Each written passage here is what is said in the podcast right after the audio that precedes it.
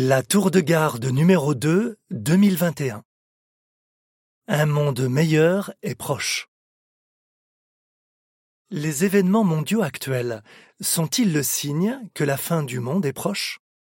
Si oui, pouvons-nous faire quelque chose pour survivre à la fin du monde?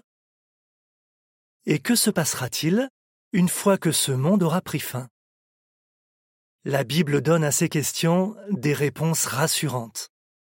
Découvrez-les dans cette revue. Fin de l'article.